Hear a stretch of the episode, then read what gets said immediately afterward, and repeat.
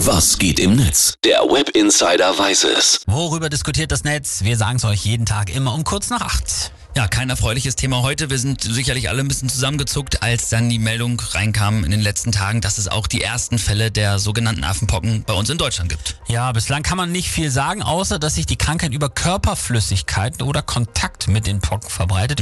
Übertragung über die Luft ist bislang eher unwahrscheinlich. Der Krankheitsverlauf, wenn man nicht immungeschwächt ist, auch eher mild.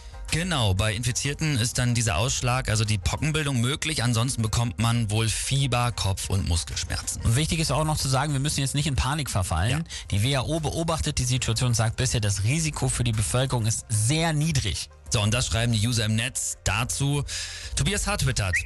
Solange die Wissenschaft noch unentschlossen ist, ob, ob, ob Affenpocken über Aerosole übertragen werden können, kurze Zwischenfrage, sind denn mittlerweile eigentlich alle Schulen mit Lüftungsanlagen nachgerüstet worden? Ich glaube nicht. Alte Frage. Frau Mehrsüchtig schreibt noch, eine verwegene Idee, wir tun gleich zu Beginn alles, um die Affenpocken einzudämmen und warten nicht, bis es zu spät ist. Ja. Mindblowing, ich weiß. Ja, absolut.